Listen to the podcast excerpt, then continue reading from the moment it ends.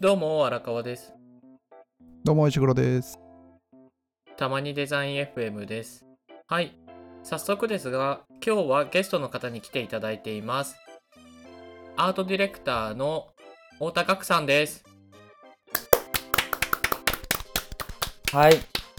皆様はじめまして、えっ、と、電通テックでアートディレクターをしています、太田学と申します。よろしくお願いします。よろしくお願いします。ありがとうございます。ありがとうございます。今日来ていただいて。いえいえ、お声掛けありがとうございます。いえいえ。あれ、緊張してます？もしかして。もうガチガチで手汗やばいです。めちゃくちゃ離れしてますよ、これ。うん、全然ちょっと、発泡、発泡酒飲んでますけど。発泡酒飲んで。あれなんです。えっ、と、僕とあのガクがあの大学の同級生で、ちょっはいとそのつながりで今回お呼びさせていただきました。いいですね。そうですね。あれ、いつぶりですか、お会い。こうやって話すのは。え、いつぶりだろう ?3、4年ぶりかな？うん。いや、本当に大学のつながりもい意外と薄くて、え、薄いんですか？サークルのー本当に12年生の時の週に1回かもしくは2週間に1回ちょっと話す程度で大してそんなに仲良くもなくえ？とちょっと待って、俺、俺え結構仲いいと思ってたんだけど。あすいませんなんかあのすいませんちょっと一方通行だったみたいですね。マジか。なんで今日来てくれたんですか？いやあの同郷なんですよ実はああ、そうなんですね。あそしたら新潟ですか？そうそうなんですよそうそうそう。僕実家が新潟の和菓子屋で。でなんかそのサークルの時に地元トークみたいなのでヒロトと一緒に盛り上がって仲良くなった感じですあ、仲良いんですね。よかったです。はい結果的にそうそうそう。そう、だからな仲いいよねな。なんでちょっと嘘言ったの？ちょっとびっくりするからやめてよ。ねまあ、まあ、ちょっとよくわかんないけど。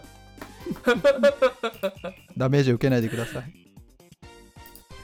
い。いや、そうだね。ちょっと最近、あの、センチメンタルだから、なんかね。とというわけで、はい。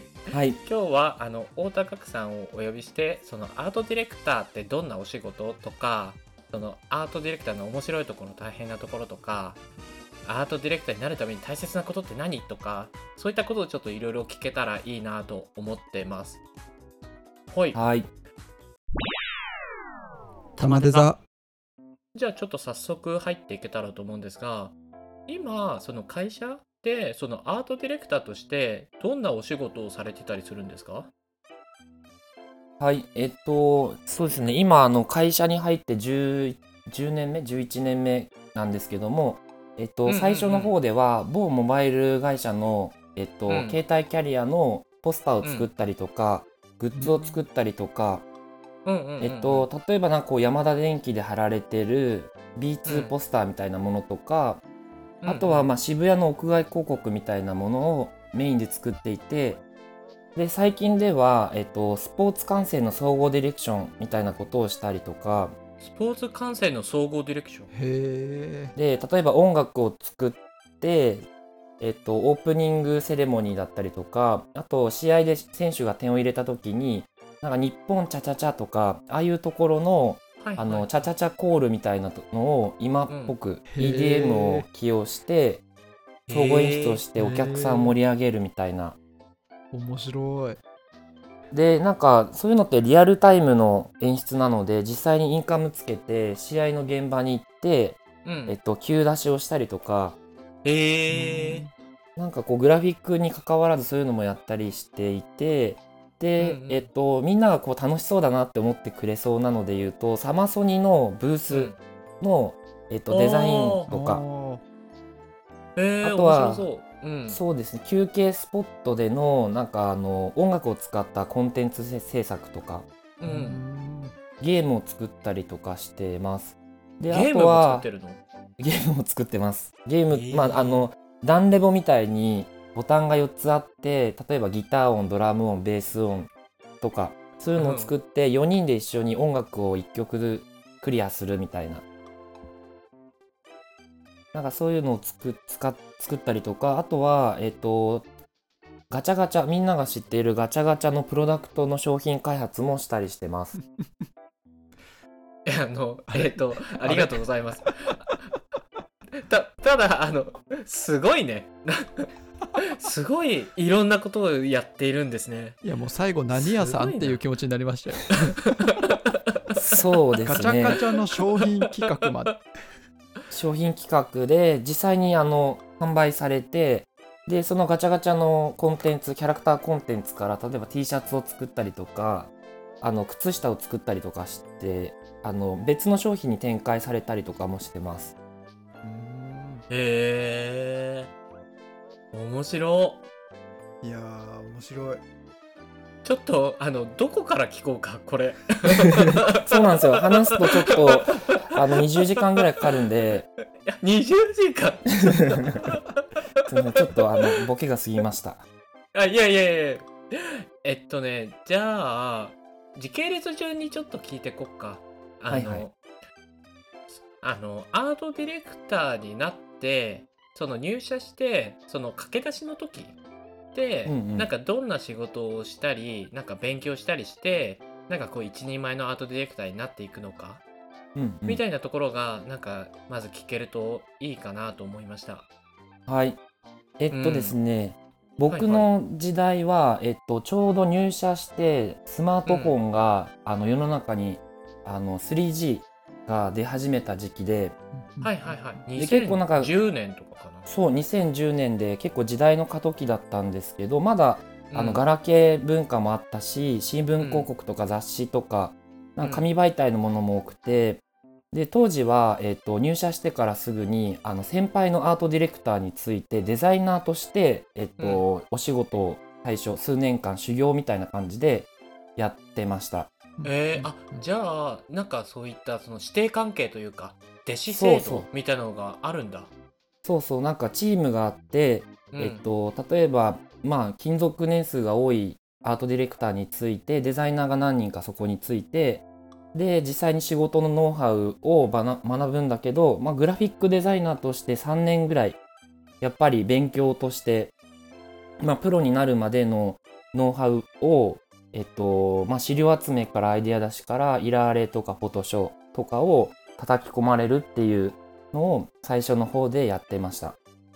うんうんうんいいですねその弟子制度みたいのってうんうん。アプリケーションの UI デザインとかだとなんかそんな明確にないですよねいやないかな？うん。でちなみにあれなの？あの師匠は選べたりするの？それが選べずでうんうんうん。でやっぱり案件によって持ってる先輩たちの持ってる案件によってやる内容が全然違うので、うんうんうん、そこはある意味半分は運だったり合う合わないはあなるほどね。3年間は同じ師匠というか方なんですか？そう基本は、えっと、僕の代時代はだいたい基本3年間は同じ先輩について学ぶっていう感じで例えば本当に大きいメガプロジェクトみたいな時は、えっと、別の AD についてあの通常の先輩につくパターンを継続的にやりながらイレギュラーで別の案件に携わるっていうこともたまにやってました。へえ。その学はあのお師匠さんとは合いましたか？相性えっとすそうなんです。そこもいろいろあるんですけどいろいろある。の すごいいろいろありそう。ちょっとつ聞いていいのかどうか。最初の先輩が、えっと若手を育てるのがまだまだこう経験が浅くてうんうんうん。でややっぱり自分ができることを後輩に教えるとなると通常の120%ぐらい体力がいるものでうんうん。で僕はもうほぼポンコツ状態で入ってるんでもうすごい足手まといになってしまって。まあでも入社入社してすぐはみんなそんな感じだよね。そうそう俺もすごいそポンコツだったし。ポンコツですすよみんな。うん。うでその先輩が結構まあ本当に性格も全然合うし結構サバサバしてる先輩で、あそうなんだ。うん。そうそう。そそれでなんかまあネタとしてなんかお前使えねえわとかいうのをこう言われ続け。うわー辛い。うわそれは。それあのゆゆとり世代にはちょっと辛いね。うん、いやでも自分的にはなんか逆にこうあ、うん。これはいけないんだこれはいいんだっていうのが明確に分かって分かるようになってるほどね。てうん。でその先輩にまあ半年もつかずに、えっとうん。クリエイティブディレクターっていうアートディレクターのもう一もう一段階上の階層のディレクターがいるんですけどその CD というクリエイティブディレクター CD っていうんですけど、はいはいうんうん。その CD がちょっとうん。さすがに新入社員にはきつすぎるかもしれないと思ったらしく、おうおうおうあそのとその半年ぐらいそこらで、えっとうん。勤続年数がすごく長くて後輩を育てる経験値があの豊富にあった方に付き直しっていう状態になりました。あー。そうなんだ。うんうん。学的には相性は合ってたと思ってたけど変わっちゃったんだ、そうだね。なるほどね。まあでもあの本当にあの大きい組織に入ってめちゃくちゃやっぱいい人が多いしカリキュラムがすごいしっかりしててうんうん。でなんかこうなんて言うんだろう。いろんな研修とかへえうん。なんかその授業みたいなのも最初の方で結構あってうん。なんかそういうのがすごい自分的にはすごく楽しかったしうんうんうん。なんかそこでみんなで一緒にあの同期と一緒に学んだりとか。へえだからえそういうのはそのうん。あごめんね。カリキュラムちょっと気になるな。なんかどんなことをしたの？えっと最初の方は、えっと、入社して4月1日から内定式があって、うん。でえっと同期が大体まあこれもまあまあ30人弱いいるんですけど2ヶ月ずっと一緒に、えっと全く同じ空間で研修っていうものをやるんだけどそこで例えばグループワークとかうん。あとはえっとまあ一緒に合宿に行ったりとかあとはえっと例えば印刷技術の方法を学んだり例えば CMYK っていうのはこういうものの原理でできているからうんうんうん。印刷物に対してこういうの能力が必要ですとか。うんうんうんうん。あとはその企画の仕方だったりとかグループワークで、えっと、ポジションをどういうふうに振り分けするか。例えばリーダーがいて、えっとうん。補佐がいてひうん。なんかこう、えっと打ち合わせでの司会進行的な人がいてうんで僕はあの採用が総合職じゃなくてアートディレクター職で採用だったんで、うん。まあ、基本的にはそのデザインしてその物事を解決していくっていう役目に回るパターンが多かったです。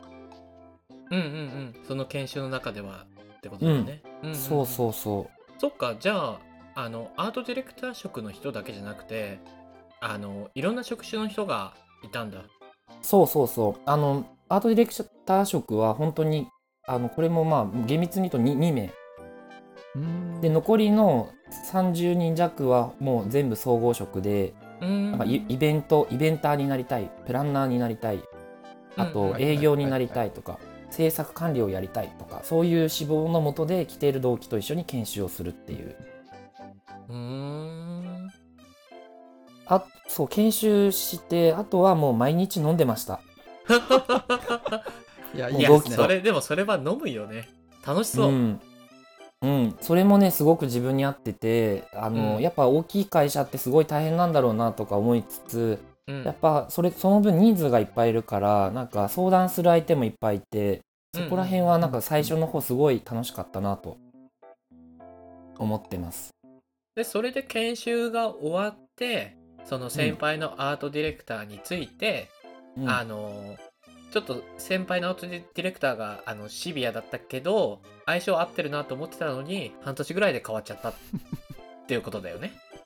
うん、え？合ってる？でもあの、うんそうそうそそれでそのせ、あの最初の方に半年間お世話になった先輩とも全然その後一緒に仕事したりとかもしてます。うんうんうん。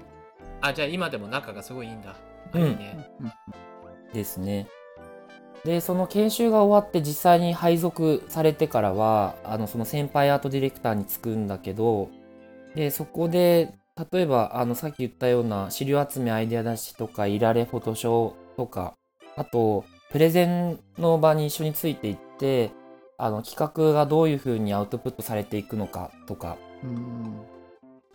でなんかやっぱそこですごい学んだのはあの、うん例えばこう新入社員として1年過ごすんだけどうんやっぱどうやっても先輩に勝てなくてうんうんうん何かしらやっぱビプロジェクトの新入社員として役に立ちたいなと思って、まあ、アイデア出しをするんだけど、うんまあ、自分はいくらでも時間があったりとか先輩の方がもう100倍忙しいんだけどそのアイデア出しのブレストタイミングでうん。なんかこうもう気合を入れて大学時代のなんかこう持ってる力でアイデアだけは頑張ろうと思って持ってったアイデアが、まあ、例えばまあに 20, 20案ぐらい持ってったりするんだけど、うん先輩はもう優に20案超えてくるのを見てえ。ー、えー、すごい。すごい。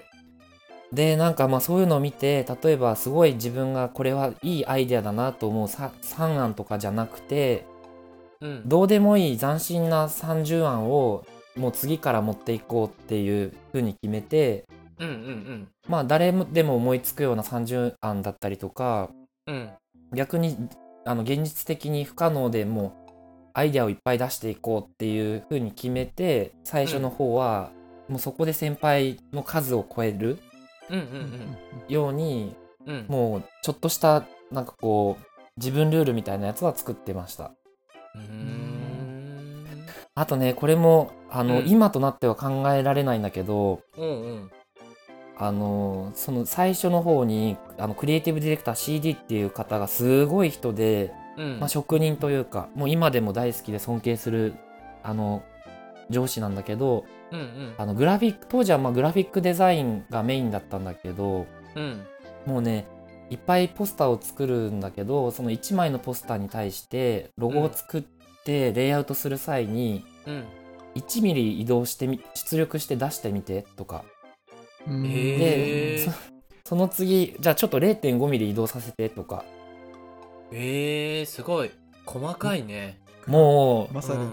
すごいですね。細部ですねそうなんですよ。もう僕はそこでちょっと発狂するというかびっくりしてうんうんうんうんうん。マジかと思ってなんかそのポスターってやっぱりみんながねあの2秒3秒でコミュニケーションするツールだったりするのでうん。これこの2秒3秒でもなんか見る人はもしくは何何十万人何百万人いると考えてうん。一番こうベストなレイアウトをするのにものすごい時間をかけてるんだなっていうのを最初に衝撃を受けたかなえー、すごいね。でもなんか今は多分ねそういうあの働き方はしてないんだけどうん。当時はややっぱスマホが出てまだ 3G 持ってる人なんて本当にね同期でも30人弱いるってさっき言ったけど1人か2人ぐらいの時だったからうんうんうん。なんかそういう紙媒体をものすごく大事にうんうん。あの作ってた時代かな。うーんなるほどね。それであのそういった下積み時代うん。を経て、その3年ぐらいでアートディレクターとして、うん。その各が先頭に立ってお仕事をするようになっていったっていうことだよね。そうだね。先頭に立つというかデザイナーがついたりとか、あーなるほどなるほど。あとはそのアートディレクター、まあ後ほど話すんですけどそのアートディレクターって、いえっとポジションがすごい役回りが多い職種でうんうんうん。なのでその下積みがある程度ないとディレクションが他人のディレクションができないっていうはいはいはい。うんうんのがあって、うんでそそれが3年以降からやっていくっていう感じです。なるほど。ちなみにデザイナーアートディレクタークリエイティブディレクターみたいな形のなんだろう役職の上がり方なんですよね、そうですそうです。なんかそれぞれな何年ぐらいこう大体やったら次アートディレクター行ってどれくらいやったらクリエイティブディレクターになるとかってあるんですか？えっと、僕のついた部署が、えっと、その CD が、えっと、決めてるルールであの、うん基本的にデザイナーとアートディレクターの境目みたいなやつはあの明確にはなくてうんうん。なんか僕はもう初めからさあの最初の方にあの3年間はデザイナーとして頑張ってあのいろいろ学んでくださいって言われて。うんうん。で3年、えっと、4年目からえっと、うん。名刺が、えっと、デザイナーからアートディレクターに変わるっていう感じでした、ただ僕の場合もうものすごいアートディレクターに自分で自覚してできるようになったのは本当5年目以降、うん。もう失敗し失敗というか全然アートディレクディレクターとしては機能してなかったですね。うーん。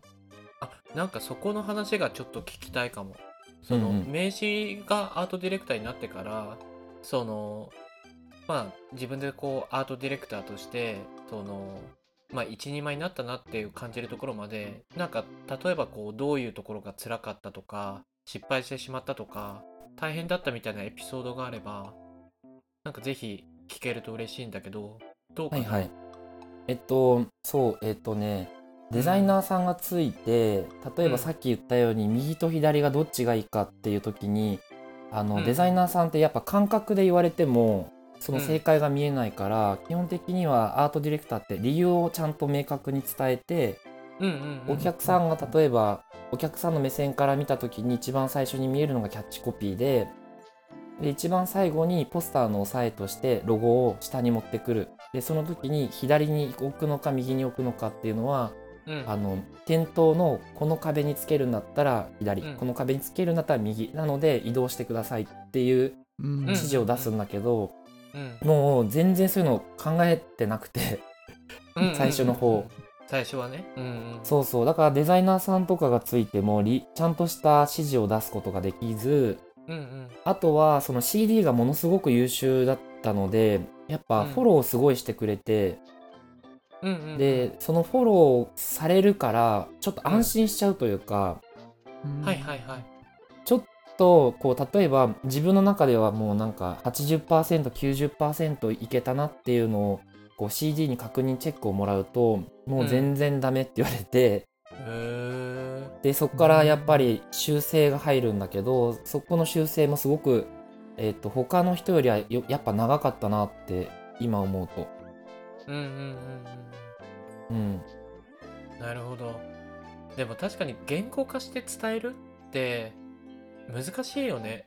そうですね。例えば色の選定にしても、えーと例えば黄色と黒ってすごい危険を感じる人間の本能的に危険を感じる色だと。うん。でその理由は例えば毒を持ってたりとか踏切だったりとかあと虎とか、まあ、しあの自然界から来る理由だったりうん。あの踏切だったりとかそういうあのちゃんとしたバックグラウンドを知ってないと指示を出した時にあの、うんきこう目立つように黄色と黒にしようよ。でお願いしますって言った時に例えばそれが黄土色だったりとかその人にとっては黄色が黄土色の方が気持ちよかったとかうん。そこの指示出しをちゃんと明確にしていかないとうん。あの、まあ、ポスターっていう商業的なものにアウトプットすることができないっていうところを、えー、と最初に感じて結構大変でした。うんうんうんうん。なんかあの職種は違えどすごい共感したエピソードでしたあ本当。い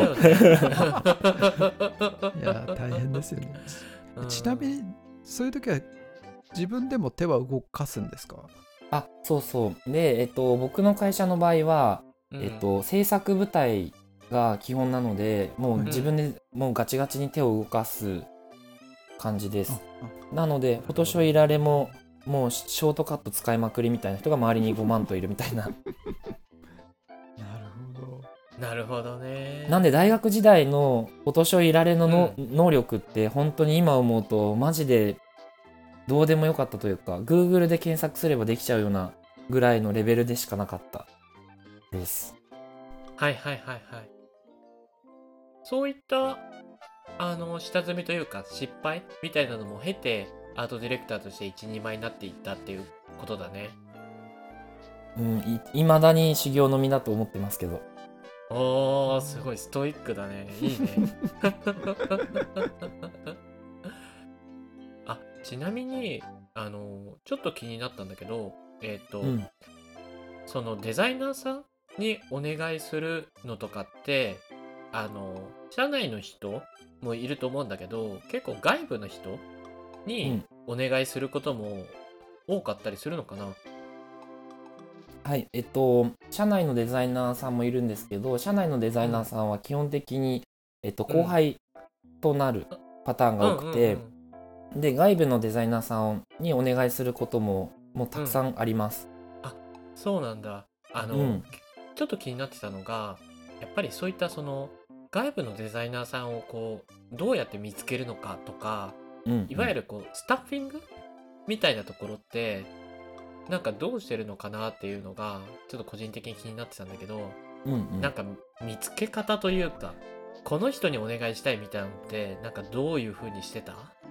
えっと、まず、うん。大きいプロジェクトの場合は例えばデザイン会社の人数のキャパが多いところに委託することが多くてああなるほどねで理由としては例えばこうフリーランスで1人でやってる方にお願いすることも全然いっぱいあるんだけど、うんうん。大きいプロジェクトの場合例えばまあ体調が良くないとかうんうんうん。もしくはこう家族が一緒に住んでる一緒に家族がいたりとかした時にこうなんか事故があったとかする時にうんうんまあ、ある程度あのフォローキャッチアップができるようにしなきゃいけないのであのそうとてつもなく時間がなくてうんこう瞬発性が求められる場合はフリーランスの方にお願いするとか。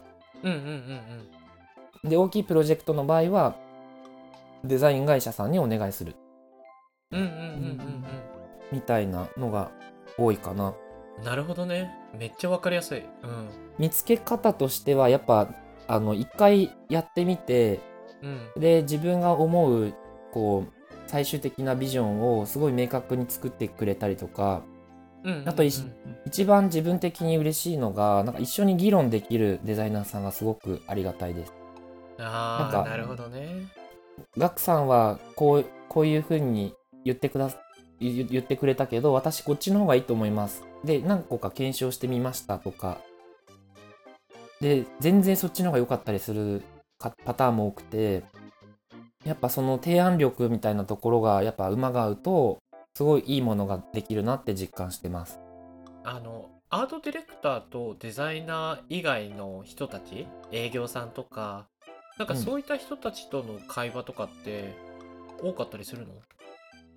うん、えっと、それも多くて、えっと、アートディレクターって基本的に企画の1から10まで、例えばプロジェクトのあの発足から、例えば発案から、キャスティングとか、さっき言ったようなカラー設計だったりとか、うんうんうんあとなんか書体を決めたりとか、印刷管理とか。で、なんか演出全般やるので、例えば営業さんから来た、その、今回はこれだけの予算で、えっと、ものを作りたい。なので、えっと、キャスティングの場合はこの予算以内にしてくださいっていう話があったりするので、うんうんうん結構密にお願い、あの、一緒に仕事して相談したりします。うんうんうん確かにあの演出を考える上でやっぱり予算っていうのはすごいあの重要なファクターだしねうん。うんそっかそういったところでやっぱり会話っていうのは生まれるかなるほどねシンプルにやること多いですね。多いです。なんか僕らの UI デザインとかだと、まあ、ある意味予算管理とかまでは別の人が担当してるじゃないですか。うん事業の予算管理みたいな話になってくるんで、うんそこも含めてアートディレクターがやっぱ今回の予算範囲でどれくらいやりますみたいなのまで管理していくってすごいなって思いました。あ、そうそう。でも、全体プロジェクトの財布を握ってるのは営業さんで、えっと、クリエイティブにかけられる予算を、クリエイティブプロデューサーっていう役職がまた別にいて、あそんな役職もあるんですね。そうです。例えば、そのスケジュール管理をしてくれたりとか、えっと、うん制作管理。で、えっと、その人その人が一番みつあの一緒に仕事作業とか相談事をすることが多いんだけど、うんえっと、厳密に言うとね、えっと、自分で、えっと、お金を動かして運用するっていうのはもうクリエイティブプロデューサーの方があのガガチでやってくれてうんうんうん。でその時に今回いくらいくらだからあのさっき言ったように、デザイナーさんはどうしよう例えば社内にするのかうん。あの外部のデザイナーデザイン会社にお願いするのかうんうんうん。っていうのを決めたりします。うんうんうん。なるほどねあれ？ちなみにプランナーは何をする人なの？そうなると。プラプランナーは、えっと、プランニングで、うんえっと、例えば、うん。えー1月から9月までうん。キャンペーンがありますと。うんうんその時に例えば12月は第1フェーズだからこういうプランをすると、最初の初動でお客さんにコアなファンに刺さって、うん。、で5月6月ぐらいでまたもうちょっとヘビーユーザーじゃないもうちょっと一般の方になってで例えば秋口になると一般の方に大公開をするみたいな順序立てみたいなことをしてくれたりとかああ、なるほどね。スケジュール管理とはまた別だ、それは。なるほど。そうだね企画のそう台割りみたいなやつを作ってくれたりあとまああのキャッチコピーとかもプランナーも考えたりしますうんうーん。プランナー営業の方がえっ、と相手方と仕事を持ってきてプランナーの方が大きい戦略を書いてくれててうん、みたいな感じですかね。でクレイティブそうですそうですクリエイティブプランあクリエイティブプロデューサーの方がスケジューリングみたいな大枠を管理してくれて、うんうんえっと、うんその中でのクリエイティブの部分をアートディレクターが、えっと、全面的に集中してそうですそうです感じなんですかね。はい見えてきました。まさにそうですああと、クリエイティブディレクターもまたさらにその上にいるんだよね。あそうだ そうです、ねん。なるほどね。なんかうん。例えばフォントをどうするかとかカラー設計どうするかみたいないろいろ決めることがあるじゃないですか。はいそうした意思決定ってアートディレクター側でどんどんしていくんですか？それともクリエイティブディレクターにも、えー、と意思決定を確認してもらって提案していくのかとか。えっと、クリエイティブディレクターは基本的にアートディレクターがこれが OK いいなと思った、まあ、数案もしくは一案を確認をしてもらうっていう作業が主に。うん。なるほど。でクリエイティブディレクターは、えっと、本当に全体統括の一番最終長みたいな感じで。おさ。長うんうんうんラスボスです。なので。うんラスボス。ラスボスの OK というものを倒さないと、えっと、クライアントに提案とかプレゼンテーションができない。ああなるほど。なるほどね。いや、なんか面白いね。あの、俺たちみたいな、あの、IT 企業のその組織体制とまたちょっと違うから、なんかすごい聞いてて、うん、新鮮でした。うん。へえじゃあまたちょっと違う話になるんだけどまあガクはそのアートディレクターとしてまあ一人前になってまああの今までその制作などをしてたと思うんだけどその中で、まあ、一番面白かったエピソードだったり大変だったエピソードがあればなんかぜひ聞けたら嬉しいんだけど何かあったりする、はいはいはい。えっと、AD の面白いところで言うと、うんとうん。やろうと思えば音楽とか映像とかさっき言ったようにイベントの演出だったりとか、うん、うんうんあとは空間デザインとかなんか幅広い部分でのアートディレクションができるところがすごい面白くてうんうんうんでなんかそこがこう AD の強みというかうんうんうんうん。総合演出みたいなところができるのが面白いかな。で大変だと思うのは、うん。うんえっとまあ、ある意味そのプロジェクトのほぼ全ての演出を担当したりするのでうん。責任がやっぱ大きくて、うんうん。うんうんなんかそのいろんな人にお願いすることも多いから、うん。なんかやっぱ営業が例えば提案できないようなアイデアを出さなきゃいけなかったりとか、うんうん。なんかそういうまあ、面白い部分と大変な部分がこう相乗的なリンリンクしてるというかうんうん。そういうのはありますね。なるほどね。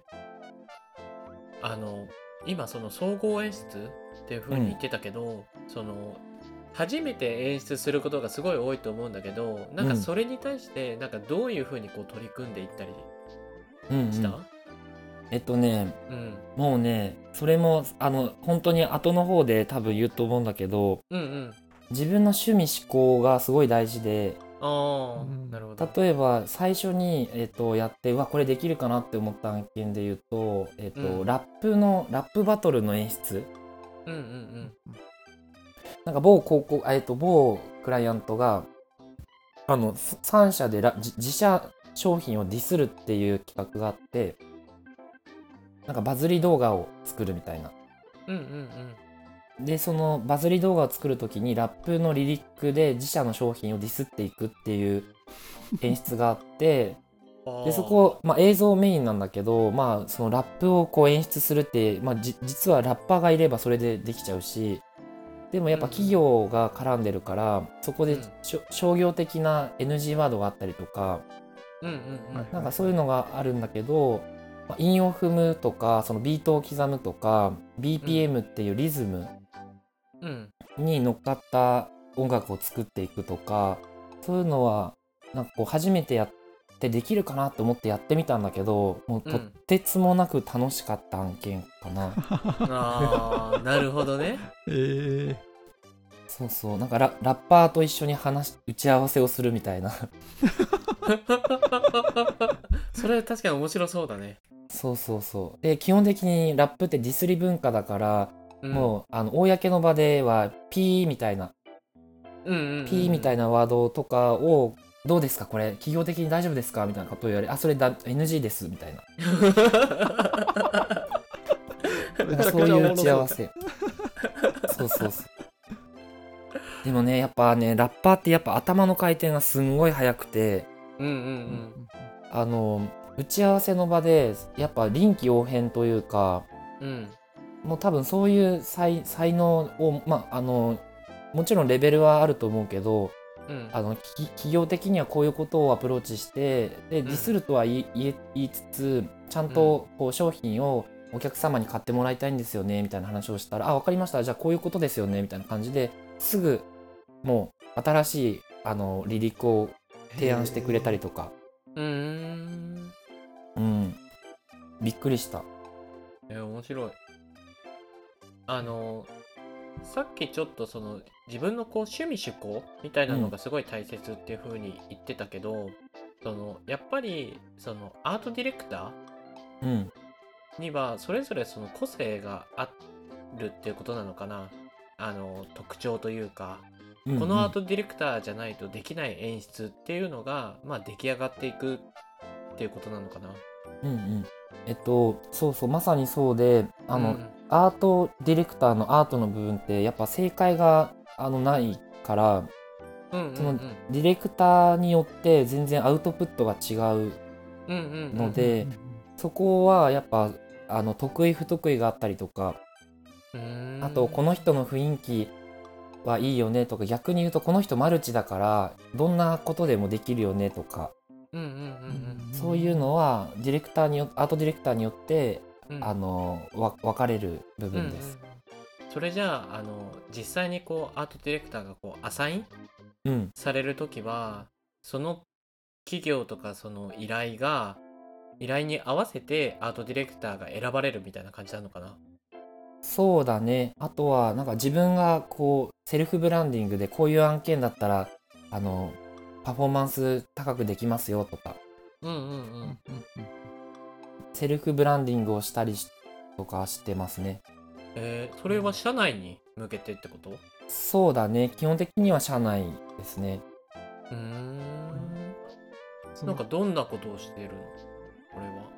えっと例えば僕で言うと,、ううんん、と音楽とかダンスとかエンタメ系の仕事がすごくやっぱ楽しいのとアウトプットが自分的にも気に入ってるのでうんうんうんダンスとか音楽に携わるエンタメ系の仕事が来た場合に一回話入れてくださいっていうようにしてます。ああなるほどね。うんうんうんでもなんか全然化粧品とかあの、なんて言うんだろうね。化粧品だったりとかヘアケアとかそういうのも全然やってますよ。うんうんうんうんうん。アサインする権限は誰にあるんですか？基本的には CD ですねクリクリそうクリエイティブディレクターが、えっと選ぶことが多いです。うーんなるほどね。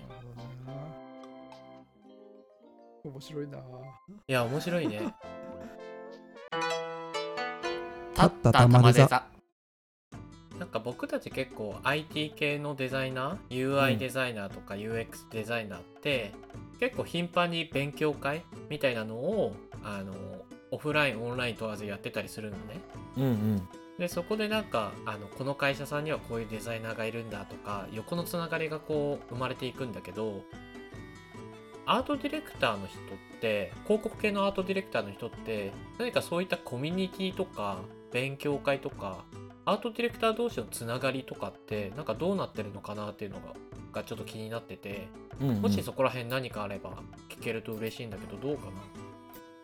そうだね。えっと昔で言うとあのそれこそデザイナー時代とかはセミナーとか講義に自分から、えっと、率先して行ったりとかなんか青山ブックセンターの誰々 AD が出るってなったら予約して行ったりとかしててあとはやっぱ会社の人数が多いから、えっとうん。先輩のアートディレクターに、えっと、1案件だけついてうん自分がやったことないようなジャンルのお仕事について学ぶことが多いかな。うんうんうんうんうんでもなんかだんだんなんかこうね時代の変化とともになんかこうエンタメ系の方がいいなって思って最近はやっぱセミナーとか講義には行か行ってないかな。うんうんうんうんうん。なるほどね。その横のつながりみたいなのってどうかな、アートディレクター同士の横のつながりで言うといやえっ、と自分の場合はやっぱ先輩と一緒に飲みに行くとかが多かったかな。ああなるほどね、よ横っていうのは同期ってことかな？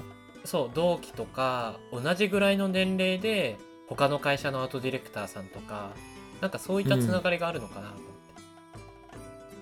そうだね。あの AD 同士で例えばあのチーム編成としてダブル AD ってあんまりなくて。うんうんうん。なので AD 同士で同じタイミングを共有したりとかそういうことがないからあんまりこううん横のつながりっていうのは友達関係はあるけどビジネス的な部分はあんまないかな。はいはいはい。仕事で一緒になることはないってことだよね。うん。そうそうそうそう,、んんんそれは確かにそうだよ。ねなんか情報交換とかはしたりするの？その友達同士のアうん。ートディレクターとの間でとか、もう情報交換はのみです。あそうだよね。うん。飲みの場でなんかこの間のあの案件結局どうなったのとかうんうんうん。フォトグラファー最近誰かと一緒に仕事したとかうんうん。うんうん。監督とかどこにお願いしてるとかそういうのを意見交換したりしてたな。してるかな？あでもそれってすごい大事だよね、うん。うん。すごい大事。うんうんうんうん。なるほどね。俺も聞きたいもん。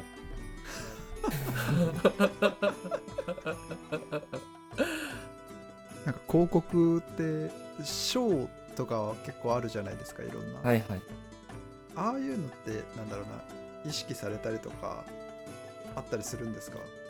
それがですねえっと、うん。周りの AD はもううん。賞はやっぱ取りたいくてうんうんうん。やっぱ定期的におあの応募したりとかみんなやってるんだけど僕の場合なんかこう賞を取るよりもわかんないけど若手世代がやってる例えば TikTok とかインスタとかうんうんうん。そういうのに乗っかって作品を作ったりとかアウトプットするのが好きなので僕あんまりその賞とかをと取りに行ったりとか全然してないです。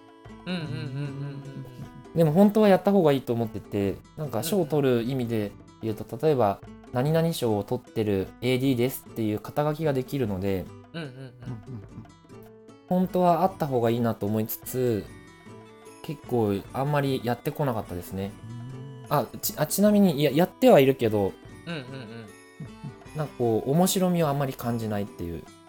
なるほど。うんなんかあれなんですか？賞を取るためだと案件とかアウトプットがまたちょっと変わってくるとかがあるんですか？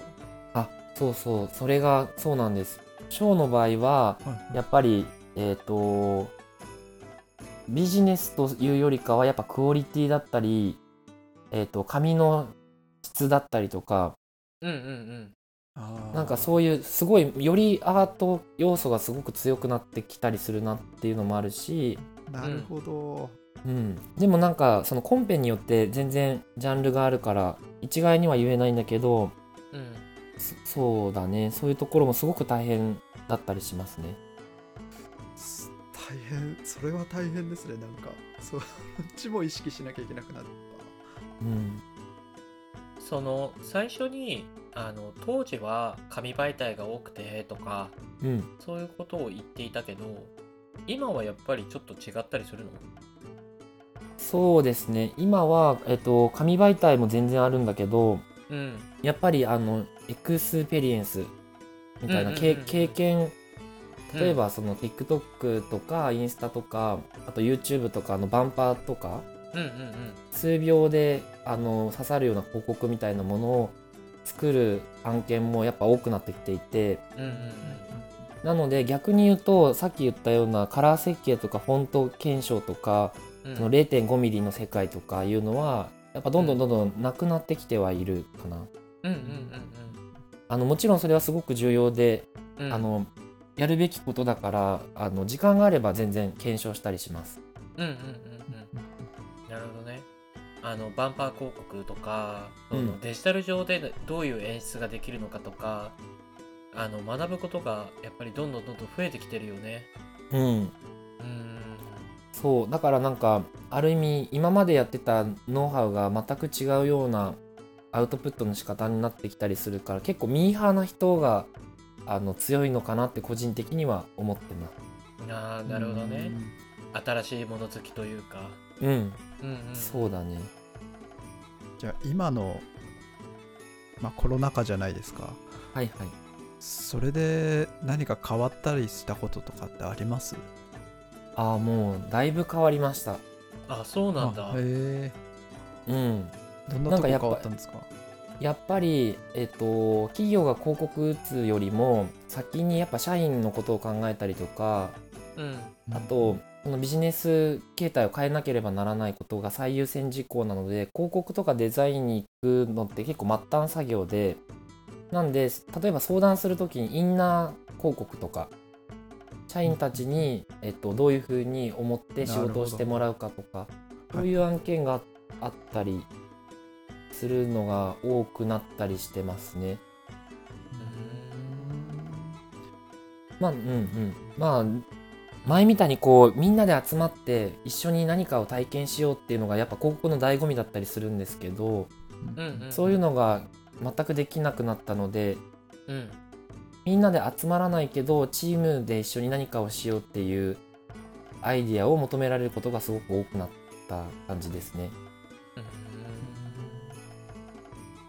その働き方自体はどうですか？学自身の。まあ今回ちょっといろいろ大変になってそのまあ人にちょっと会いづらくなったと思うんだけど、いろんな人と関わってこう仕事する上で、なんかちょっとどういう風に変わったのかなっていうのがもしあれば。うんううん。ん最初はもう物理的な話で会社に行くとやっぱスキャナーとプリンターとモニターがあってうん。で大きい画面でいろんなデザインとかあの確認作業とかうん。ができたしなんかその自分の働き方のインターフェースがすごくこう慣れてた分リモートワークが今基本なんですけど、うんうん。そそれがやっぱ慣れるまでは結構時間がかかったんだけどうんうんもう慣れちゃったら最高です。もう最高すぎてだって移動しなくていいし 打ち合わせもパジャマでできちゃうし。うんまあねまあ確かにね。そうそう。なんかね朝にさなんか何時何分の電車に乗らないとうん。打ち合わせに間に合わないみたいなのだったけどもう今はもう全然ね資料さえ用意してれば10分前15分前に起きて打ち合わせ出てうんうんうん。まあカメラオフにして。うんうんうんいや。でもそうそういう働き方で言うとねプライベートな時間がすごく増えたしうんうんうん。自分的にはもう最高です。うんうん。えー、すごいいいね。俺もすごいリモートになってよかったなっていう部分が多いんだけど一方であのアイディエーションこう誰かとこう議論するみたいなのって、個人的にはまだ直接やりたいなというふうに思ってるんだけどうんうん。やっぱりその特にそのアイディア出しっていうのなんだろうすごくこう大事にしてると思うんだけどそれはこのリモート化でなんかこうしてるとか工夫してるところとかってあったりする？えっと打ち合わせの時は例えば打ち合わせの場で生まれるアイデアみたいなのがあるけど、リモートの場合はなかなか例えばテラフを書いてこれこういうことだったんですよっていうのが言えないからうん。あの事前資料みたいなやつはあのうん。モニターで映して明確に伝わるようなものを作るようにはしてます。うんうんうんうんなんか例えば参考資料みたいなやつもうんうん。えっと画像をちゃんと集めてこういう世界観でやりたいとか。うんうんううん。んあと音楽とかも、まあ、YouTube とかを参考資料にしてうん。そこをあの打ち合わせの場でこう突発的に出すんじゃなくて事前に集めとくようにはしてます。うんうんうんうん。なるほどね。より事前準備が大切になったってことだね、うん、そうだよね。そうですよね。そうですよね いや僕もこんな偉そうなこと言ってるけど、まあちょっと偉そうなこと言っとけばなんとかなるかなと思ってやってるから今。いやいやいやいや。なんとかなってるよ。なってる大丈夫でしょ？うん。意外といけてるでしょ？意外といけてる。そう。なんかそ本当にすごいな。大事だなと思って聞いてる今。あとはあれかな。あのコロナになってから逆にめちゃくちゃ、うん。運動もともとそんなにこうしてなかったんだけどめっちゃするようになったかなあそうなんだ。へー。自分の時間が生まれたから？う。ん、うんうんうんうん。何してんの？いやなんかねこれもあの後の方でまた話そうかなと思ったんだけど うんうんうんうん。あのうん。暗闇ボクシングのさ B モンスターってあるの知ってる？あ知ってる知ってる。るそうあれにねずっと行ってたんですよ。30超えたから超えてから、はいはいはいはい。えっとそれも理由があって、うん。えっと、僕小中高ずっと水泳をやってて部活で、あそうだよね。うん。そうそう。で美大に入ってやっぱこううん。美大ってこう運動よりも美術部だったりとかこう予備校に通ってる学生が多くてなんかうん。うん運動する環境にあんまなくて、あそうだったね。うん。で逆に言うと課題に追われるような感じだったんで。いやそうだね。あなんか思い出してきたよ。大学時代を、そうそう。うん、でそこからこう会社に入って仕事をしてってでずっと運動してたんだけど、30ぐらいの時になんかえこうな例えば、ね、女性とか女子とかはヨガに通い始めるんだけど同期とかが、なんかそういうのでちょっとなんかいこのままだとやばいなと思ってうん。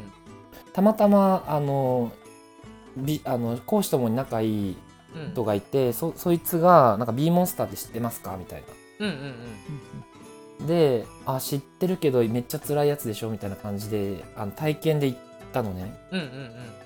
そしたらもう、喉から血が出るぐらいあるじゃん、うん。なんかマラソンさ学生の頃に走ってさ うんうんうん。急に走っちゃうと肺肺がさもうなんかもう機能してないみたいな。はいはいはい。わかるわかる。なんかの喉が血の味するみたいな。うん。でもう汗もびっちょびちょになって。うんうん。でもともと多分ねエンタメすすごく好きでミーハーだったからうん。うんなんかね負けたくないって思っちゃって。はいはいなんかその一緒に体験に連れてった友達に負けたくないって思っちゃってうん。そその場で入会を決めたのね。おお負けず嫌いですね。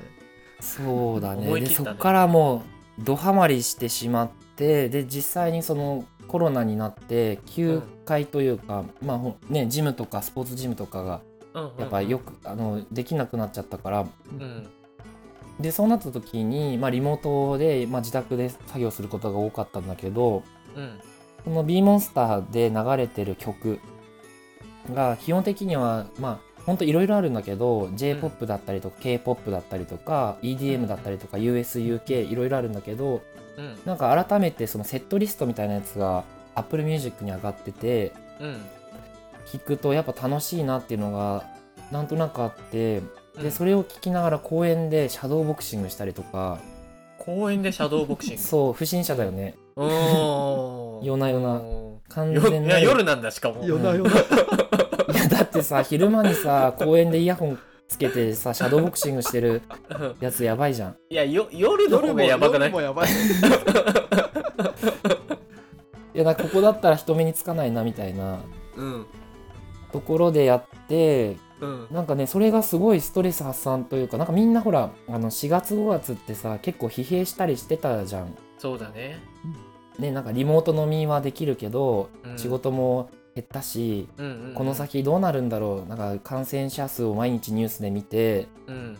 なんか坂上忍の顔見たくねえみたいな。うんうんなんかそういうニュースを見るたびにうわだるっと思ってて。うんうん。でもなんかそういう運動してた自分がいたから全然あんま気にしなくて。あなるほどね。ストレス発散できてたんだそこで。うんうんそうそうそう。多分ねそういうところも例えば音楽演出とかそのエンタメの、さっき言った趣味思考の部分でうん。なんか個性を出せるのかもしくは引き出しがいっぱいあるのかうんうん。っていうので仕事にすごいつながってるかな。なるほどね。面白いねあちなみにさそれ聞いてて思ったんだけどあのさっきもミーハーっていう言葉とかも出てきたじゃん。うん、その何かこうトレンドを追ったりとか、うん、なんかそういうのってしてたりするの？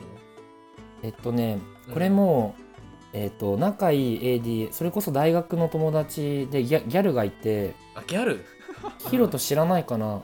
あの知ってる。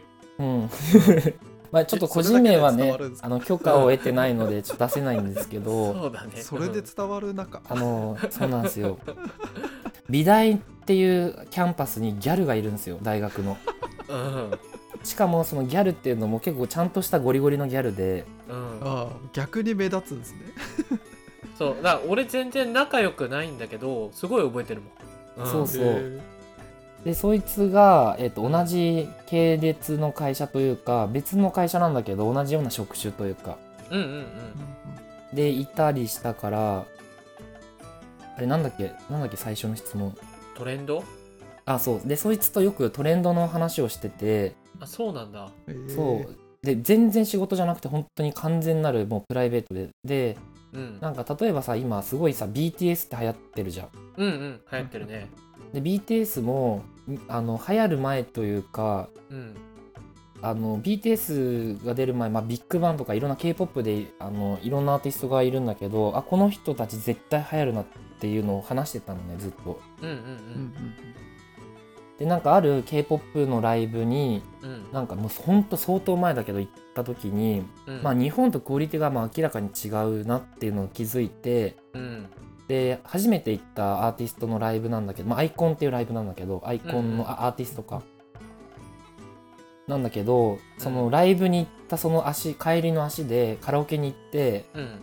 ライブのセットリストを Google で調べてそれをカラオケで歌うっていうのをやったのね だからはじ1回しか聞いたことないんだけどうん。歌えるかみたいなのをやったりとかしてて。あそれは好きになったとかじゃなくて覚えてるかどうかみたいな。そうそうそうそうそう。ああなるほどね。名前もわかんないし誰あのほら最初さ k p o p アーティストさ顔が誰がだかわかんないとかよく言うじゃん。AKB もそうだけど、うんうんうん。まあ、そういう状態で行ってうんうん。こんな風に歌ってたよなみたいなうん感じでうんやってから、なんかこのこういうことをやっちゃううちらがいるってことは絶対流行るなみたいな。ああなるほどね。それでそこ真似したくなっちゃったってこと？そうだね。なんかあこうーなるほどね。サウンド的にもすごい今っぽいしうん。ジャニーズにはないクオリティがあったりとか、あなるほどなるほど。そうそう。でそれでうん。そっからまあまあ数年経ってまあ防弾少年団っていうバンタンソニョン団っていう今でいう BTS なんだけどうんっていう人が出てきたと。うんうんでこういうなんかまあミーハーだからこれやばいねっつって多分であいさ k p o p 文化ってさあの女子がすごいじゃん。オタクが。うんうんそうだね。だけどあのクラブで流れる音楽を作ると一気にあのお客さんのキャパが広がるのね。はいはいはい。なんかそれって US の音楽クラブシーンって音楽ミュージックすごくあるんだけどうんクラブで流すとメンズのファンもついてくると。うんうんうん。でそれがうまかったのがあの、まあ、これ本当に個人的な分析なんだけどビッグバンとかってさ男女関係なく知ってて聞く聞いたこと一回あるじゃん。うん。うんうんビッグバンのなんかの曲みたいな。うん。であれはなんかその YG っていう事務所が、えっと、ビッグバンの事務所なんだけどうん。そのクラブシーンにすごい流してみんなでこうダンスしダンスミュージックを聴きながら楽しめるようなサウンドを作っててうんうん。で他で言う例えばえっとえっ、と SM っていう会社で、うん。えーと少女時代とかうんうんと JYP っていう会社があったりとかするんだけどうん。うんあのほらなんだっけ？二自由20の。20とか、そうそう。うん。ちょっとこそう TWICE とかそうそうそう、うん。こうお人形さんで綺麗なこう可愛くて美しいものを、うん。あの提案する会社もあれば YG は本当にあんまり顔面偏差値が全然いとわなくてうんうん。顔面偏差値とかも関係なくそのクリエイティブ能力でラップのスキルがすごい強いとか。うんうんうん。でそういうのをこう調べていくうちにああもうこれ絶対流行るなっていうのをうん。なんかミーハーとしてすごくあの飲みの場で話したりとかしてたかな、うんうんうんうんまだ流行りきる前からってことだよね。そうそう。うんなるほどね。なんか YouTuber とかもそうだし。うんうんうんうん。確かに俺も YouTuber っていうワードはなんかみんなが知る前にその聞いたことがあってそれはなんか広告系の人から聞いたね、YouTuber って知ってるとか。うん、えー、そうなんですね。うん。そう YouTuber もね最初はさえっと海外の YouTuber 見ててうんそれこそトロイシバンとかあの本当個人的にはあれだけど海外の YouTuber で旅する系の人がで多かったんだけど YouTuber 同士ってさ、検索するとさアルゴリズムでさ次こういう人興味ありそうですみたいに出てくるじゃんうんうん。うんうん。でそういうのを結構見てて海外のやつを最初の方に。うんうん。でそしたらなんかヒカキンとかはじめ社長とかが出てきてうんうん。あついにこういう感じになったんだって思ったかな。うん。うん。うんなんかねめっちゃそういうの調べるの好きなんだよね。うん。本当に好きでやってるっていう感じですね。うん。話聞いてると。えー、すごいね。ちなみにあの今まだトレンドになってないけど気になっているものってあったりするの？えっとねポコチャっていうアプリとか？あーわかんない。ポコチャ。知らないっす。ポコチャはあのねショールームとインターフェースが似てるんだけどうん。えっとね例えば DJ とかあとトークとかああのーこれなんか見たことある気がしますね。ポコチャ。うん。なんかあのクラブシーンとかで DJ がすごい活躍してたりとかアニソンとかも全然あるんだけどうんうん。なんか音楽を流してなんか1時間ぐらいこうセットリストを流してくれるんだけどなんかメッセージで次、この「ワンピースのオープニングテーマをちょっとさ EDM サウンドでお願いしますってこう送ると「分かりました」って言って、うん。こう閲覧してるのが500人とか1000人とかいるんだけどうん。流してくれたりリクエストができたりしてうん。でそこでこうコメント欄で「あこの間も何々さんいましたよね」みたいな。でそこで あの「はじめまして」とか会話が生まれてで、まあ、投げ銭制度みたいなやつもあってうんうんうん例えば自分の好きな聴きたい曲をオーダーして流してくれたらその星みたいなやつをあの渡すみたいなはいはいはい。うんうんうん結構なんかこう遠隔でもすごい楽しめるアプリだなと思ってやってたかな。へえあの何で知るの？本当にこれは。いやもうこれもだから飲みだよ飲み。あ飲みなんだ。へえ俺もちょっと飲んでこう。飲みうん会大事だね。そうだね。あと飲み会でなんかやっぱこう、さやっぱのの飲み好きな人ってさうん。話が合う人とかさ意見交換するの好きな人が集まってくるしあと結構いろんな人と飲むかな。へえ、そうなんですね。うん。なんか例えば協力会社さんの後輩とか。うんうんうんうん。あとわかんない。旅先で出会ったあの、うん。そこのゲストハウスのオーナーとか。すごい。なすごいっす。コミュなんか力すごいっす。さそう。ここれもなんか自分のルールがあって、うん。今度飲みましょうよは絶対的に早い方がよくて。はいはいはいはいなんかさ飲みましょうって社交辞令になっちゃうじゃん。そうだね、そうそう。でなんか本当に、あこの人面白そうだなって思ったら、うん。じゃあ1週間後のこの日って空いてますってもう聞く。はいはいはいはい。でもうそこでもうスケジュールを抑えちゃう。なるほどね。いやでもそれすごい重要だよね。そう。なんか今度飲もう飲もうねが1年続くからね。うん。そうだね。やっぱそれが続いてたのが俺だよね そうかも。そうそうそう。飲み候補には入らなかったってこいやとですね。そうだよね。多分今今度飲もうねみたいな話をしてなんか34年ぐらい経ったよね。そうそう。ヒロトも今度飲もうねが結構長かったよね。最初に飲めちゃくちゃおもむまでろいですよね。いやそうだね。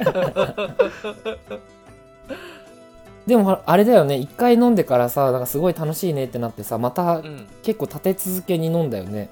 そうだねであお花見に誘ってくれたりもしたけどそうそうそうそう。あのちょっと行けなくてとかなんかそういうのがちょっと続いちゃってそうなんかそう疎遠になっちゃった感じがあるのかな。あそれこそさヒロトと一緒に自由学校で飲んでる時にお客さんと一緒に飲んじゃった記憶があるんだよな。あ飲んだ飲んだ。楽しかったね。ね隣の人と飲んでたよ。そう。なんか隣の団体と。あそうそうそう。ああいいですね。そういうの楽しいですよね。う、うんん。なんかあんまりそういうの気にしないかな。なんか別にねい一期一会じゃんと思って。いやそうだね。そうどうせ明日ぐらいに忘れてんだろうと思いながら。うんうんうん なるほどね。うん。でもやっぱりそういうふうにこう人と話すのがその楽しかったり新しいものが好きだったり、そういうのがアートディレクターっていう仕事にもいい影響を本当に与えてるのかもね。うん。すごいいいね、そうだね